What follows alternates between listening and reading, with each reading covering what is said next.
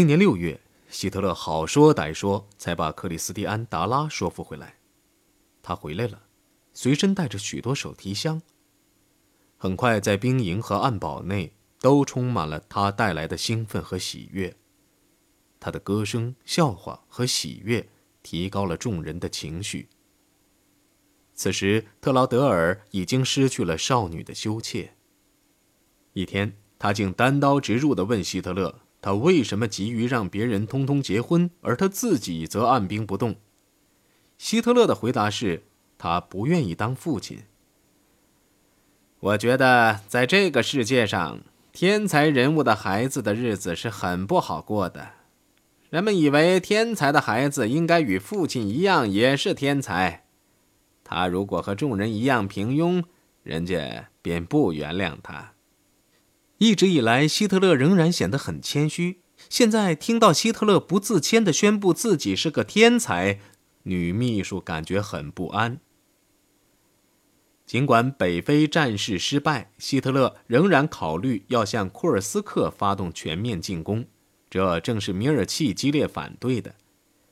装甲车专家古德里安来到柏林，当面陈述了他反对这一仗的理由。首先，新添的美洲虎坦克的零件供应有限；其次，为答复希特勒的论点，也就是出于政治原因，这次战役是必要的。库尔斯克在何处？知道的人很少。希特勒承认，一想到这次战役，胃口便倒了。但是在之后的几天内，蔡茨勒和克鲁格两个人又说服了他，那就是赶时间仍来得及，这一仗需要快打。七月一号，希特勒向高级将领发表讲话，将这次战役定名为“城堡”。他说：“德国如果不是顽强地坚守已经被征服的土地，就是垮台，二者必居其一。德国军人必须明白，他必须顽强坚持战斗到底。他承认城堡是一场赌博，但又觉得一定会赢。他虽然逆军方的劝告而行，在奥地利、捷克斯洛伐克、波兰和苏联等问题上，他不也是对了吗？他将苏联也列了进去，使听众为之毛骨悚然。曼斯坦因从北往南进攻，他的部队共有十八个师，但适于作战的坦克不足千辆，大炮不足一百五十门。南面莫德尔将军仅有兵力十五个师，坦克九百辆。进攻时间和通常一样，定在七月四号下午三点。那天天气炎热，远处雷声隆隆。开始的时候，苏联人好像被打了个措手不及，因为红军的大炮直到天黑后才回击。然而，随着滂沱的大雨，速战速胜的幻影破灭了。到拂晓，大小道路都成了泥潭。天亮后不久，一阵大雨便使溪流汇成了大河。工兵们花了十二个小时才架好简易桥，让坦克通过。到七月九号，打头阵的德国坦克离库尔斯克仍有八十八公里之遥，众人大失所望。不料第二天又有消息传来，说英美联军已经在西西里岛登陆了，所欲的抵抗有气无力。希特勒根本就没往心里去，于七月十三号下令停止他勉强支持的这次攻势，以便向西欧派遣包括党卫军装甲车兵团在内的援军。曼斯坦因辩解说，库尔斯克战役如果不继续，通向黑海的一条狭长的地带便有危险了。希特勒这个赌徒宁愿接受库尔斯克一役的失败，把注意力转移到更有可能取胜的地方。然而，从结果上来看，城堡这一仗并不是仅仅一场没有打赢的战役。这之后，东线的主动权便属于苏联人了。希特勒将精力转向西线后，便于七月十九号动身前往意大利北部，和墨索里尼进行了第十三次会谈。会谈的地点设在费尔特雷附近的富丽堂皇的加吉亚别墅。会议在上午十一点准时开始。希特勒与墨索里尼面对面，分别坐在太师椅上。围绕他们而坐的是军事将领和外交要员。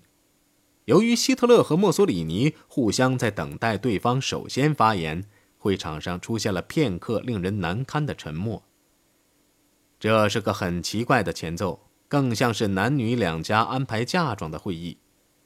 希特勒终于首先开口，谈了政治和军事的总的形势，讲得心平气和。墨索里尼叉着双腿坐着，双手抱着膝盖，不动声色地听着。他的座椅太宽太深，他只好坐在椅边上。突然，希特勒向意大利人猛攻，说他们散布失败主义。这个时候，墨索里尼坐立不安，紧张地伸出一只手去摸脸的下半部。墨索里尼不时压迫背上的某一点，显然那里在作痛。有的时候，他又深深地叹一口气，像是顺从，又像是讨厌。希特勒依旧在独白，嗓门越来越粗。为了掩饰其痛苦，他用手巾擦了擦脑门。希特勒毫不留情，继续滔滔不绝。十二点五十五分，一个副官在他耳旁嘀咕了几句。希特勒仍口若悬河，不断地向已经吃不消的意大利总理保证：只要意大利和德国一样毫不动摇，决心战斗下去，危机便很快会被克服。他说：“每个德国人都怀有进行征服的意志，十五岁的孩子都已经在操纵高射机关炮了。”假如有人对我说：“我们的任务可以留给下一代人去完成。”那么我就回答说：“情况并非如此。谁也不能说未来的一代将是一代巨人。德国花了三十年才得以恢复元气，而罗马却一蹶不振。这是历史的声音。”一点整，那个副官又在对希特勒耳语。别人以为这肯定是急事，这次他脸上露出了不悦的神色，结束了他的讲话。他宣布，会议到此结束，大家去吃午餐。在希特勒高谈阔论中，墨索里尼始终一言不发，使其他意大利人愁肠百结。他连一次也没有起来反驳，也不想进行解释。他没有告诉德国人，用不了一个月。意大利军队就不再会有办法或意志去进行有效的抵抗。五天后，意大利总理又再次硬着头皮去听任别人谩骂，这次是他自己的法西斯大议会在骂。从一九三九年以来，这是第一次召开的会议。大会就他在战时的行为进行了长时间的详尽的辩论后，提出了一项决议案。要求恢复君主立宪制，将武装力量交由国王指挥。这个议案以十八比九的票数获得通过。第二天，七月二十五号，酷热的星期天，墨索里尼觐见了维克多·艾曼约埃三世。他试图控制自己，但他手中的讲稿却在咯咯作响。国王令他不要再辩解，再战已经是徒劳。意大利已经被打败，军人已经不再愿意为法西斯主义作战。他要求墨索里尼辞职，跟着便披露他已经指派彼得罗·巴多戈里奥元帅为政府首脑。对不起，对不起。门外人们听见他在说：“解决办法只能如此，没有别的。”个子矮小的国王陪他走到前门，与他热烈握手。正当墨索里尼步出大门时，一个手持卡宾枪的军官迎了上来，说：“国王陛下令他保护他的人身安全。”墨索里尼嘴里正在说没这个必要，他便被领进警车，他被捕了。当晚九点三十分，希特勒向他的军事顾问们宣布，墨索里尼已辞职。令他们大吃一惊，政权已被他们的死敌巴多格里奥接管。希特勒为众人压了惊。约德尔建议，在收到罗马发来的详尽的报告前，切不可轻举妄动。希特勒直率地回答说：“这不用说了，但是我们必须提前筹谋。毫无疑问，他们一方面叛变。”一方面又会宣布仍然忠于我们。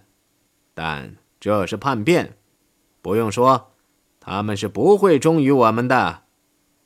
反正，某某先生直截了当的说过，战争将得以继续，但此话一文不值。他们不能不这样说。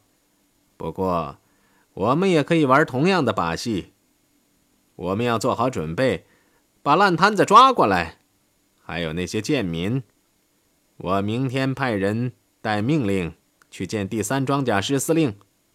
叫他带一支特种先遣队去罗马，把政府成员、国王，把那些渣子，最主要的是即位的王子抓过来，把那些流氓，特别是巴多格里奥，还有他的同伙，全都抓来，一个不漏。然后你再看他们是如何爬来爬去告饶吧，用不了两三天，那里又会发生政变。在午夜的一次会议上，希特勒又发布了更多的指示：第二伞兵师必须做好在意大利首都地区空降的准备，必须占领罗马，谁也不准离开罗马，让第三装甲师开进去。有人问：通向梵蒂冈的通道是否应该占领？没有关系，我要去梵蒂冈。你以为我会为梵蒂冈犯愁吗？把那个权力取消，所有外交使团都会跑到那里去躲藏。我才不管那一套。如果全都在那里，我把所有侏罗都赶出来。完事后，我们再对他们说声对不起，这很容易办到。我们在打仗嘛。在他的几个秘书前，他勉强控制住了自己。墨索里尼。比我想象的要软弱得多，他喃喃地说着，好像在自言自语。我亲自给他把守后方，他却缴了械。嗯，我们永远也不要靠意大利这个盟国。我相信，没有这个不负责任的国家，我们的日子会好过些。他派人去把他认为在危机中最值得信任的两个人找来，那就是戈培尔和戈林。上午十点，三个人见了面。半个小时后，里宾特洛甫也赶来参加。希特勒镇静而自信地怀疑，墨索里尼的退休并非自愿，他已经被捕了。这就意味着法西斯主义已危在旦夕。但是他们必须设法尽一切可能不让他垮台。他谈了他的计划，准备在罗马周围投下一个空降师，把国王和王室。还有巴多格里奥以及他那一伙走卒全都逮捕。几乎就在意大利发生的灾难一结束，汉堡便遭到了地毯式的轰炸。到八月三号上午，全城已经烈火熊熊，成了一片废墟。占地面积二十四万多公亩的住宅、工厂和办公楼被夷为平地，七万多人被炸死。希特勒大怒，认为这一恐怖袭击是犹太人干的。他指责包括波特尔和哈里斯在内的英国空军指挥官为犹太人或半犹太人。从心理上，汉堡的覆没与斯大林格勒战役一样，都是毁灭性的。这对普通公民是如此，对希特勒的一帮武士们也是如此。据他的新闻官的日记记载，在视察了汉堡被毁的情况后，戈培尔大惊失色，第一次向下级提出了这个问题。要是失败了，我们怎么办？他随身携带了一支手枪。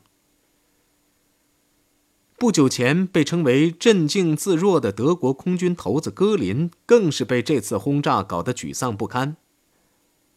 当时有很多将领被匆匆召至格林的办公室，其中有一个叫阿道夫·格兰德，他回忆说：“我们看到的是一幅令人心碎的惨象，格林完全垮了。”他一手放在桌上，一手托着脑袋，嘴里喃喃自语，听不出字句。我们在那里站了一段时间，很是狼狈。最后，格林强打起精神，我们目击了他最失望的时刻，他已经丧失了元首对他的信任。斯大林格勒战役后不久，斯大林便向德国做了一次和平试探。此后，与敌和谈变成了德国外交部常常谈论的一个话题。卡纳里斯海军上将认为苏联的这一提议是严肃认真的，于是他便劝说里宾特洛甫将这个建议提交给元首。里宾特洛甫以备忘录的形式将它呈送给了希特勒。希特勒很生气，把它撕得粉碎，还威胁说：“谁自作主张在暗中调停，就将谁处决。”他说：“不到陆军重新获得主动权，谈判是绝无可能的。”他甚至禁止里宾特洛甫再提此事。外长胆怯地建议缩小在欧洲的征服计划，使之容易被同盟国接受。希特勒气得七窍生烟，他说。相信我好了，我们一定会胜利。我们所受到的打击是个教训。他告诉我，我们应越来越坚强，应冒一切风险。这样做后，我们便能取得最后胜利。里宾特洛夫极端秘密地将这件事透露给了赫塞。为了安全起见，他们的谈话是在狼穴附近的林子里散步时进行的。那个时候是三月的某一天。天突然下起了雪，他说：“现在的唯一希望是，在我们的对手中，至少有一个人能变得明智一些。英国人当然必须明白，把我们交给俄国人，这是疯狂的举动。”他眼中含着泪水，但他很快便振作起来。他叫赫塞绝对保密。几天后，两个人又在雪中散步。里宾特洛夫说：“得想想法子，说服英美两国。他们正在打的这场反对德国的战争是愚蠢的。难道他们还不明白，德国的失败不仅帮助了斯大林，而且还会打破欧洲的力量平衡吗？难道他们没有看到，他们自己的世界地位也将受到损害吗？”苏联的军事潜力已经较西方同盟国优越了，我们就不能找到法子让英国人和美国人明白，苏联的胜利不正是与他们所需要的正好相反吗？在英国待过多年的赫塞认为这是不可能的。对苏联的取胜，这两个同盟国并不过分担心。和德国不一样，英美两国都没有直接经受过布尔什维克主义造成的恐怖。里宾特洛甫手下的一个名叫彼得·克莱施特的工作人员已经在私下做出努力，和俄国讲和。虽然希特勒已有明确指示在先，不准再与苏联驻瑞典大使科伦泰夫人联系。他的中间人叫埃德加·克劳斯，是个来自东欧的来历不明的商人，俄语和德语都讲得不好。他住在瑞典，妻子是有俄国血统的瑞典人。十月革命前，克劳斯见过斯大林和托洛茨基，现与苏联驻斯德哥尔摩大使馆有联系。当地的德国人都把他看作不是牛皮大王就是间谍。在与大使馆的官员进行两次长谈后，克劳斯于1943年6月18号向克莱施特报告说，苏联人决定不再为英美两国的利益再多打一天甚至一分钟。他们觉得被意识形态所蒙蔽的希特勒中了资本主义国家的奸计，被他们推进了战争。他们一方面觉得红军能够战胜德军，另一方面又怕在战后与西方国家的钢制武器对垒时会处于极端软弱的地位。苏联不信任英国和美国，这是因为时至今日，他们还没有就战争目标和疆界问题明确表态。对欧洲的所谓第二战场也没有明确的许诺什么。英美两国在非洲的登陆似乎更像是保护他们自己的阵线不受苏联的侵犯，而不是对轴心国的进攻。所以，对罗斯福和丘吉尔所做的许诺，克劳斯说苏联是不会信以为真的。另一方面，被希特勒占领的大片苏联领土又是个值得谈判的目标，一项具体的买卖。马上就可以成交了。斯大林只需要两样东西：和平得以维护的保证和经济援助。这个建议似乎很有点吸引力，因为克劳斯的消息显然是直接从苏联人那里得来的。但是克莱施特本人却时时都有可能是苏联玩的把戏的受害者。当晚，他在街道漫无目标的瞎转了几个小时，拿不定主意。最后，他决定，只要有结束战争和使欧洲免遭苏联入侵的可能性，哪怕最小，他就没有别的选择。第二天上午，他飞赴柏林，以坦白交代他被迫进行的对话内容。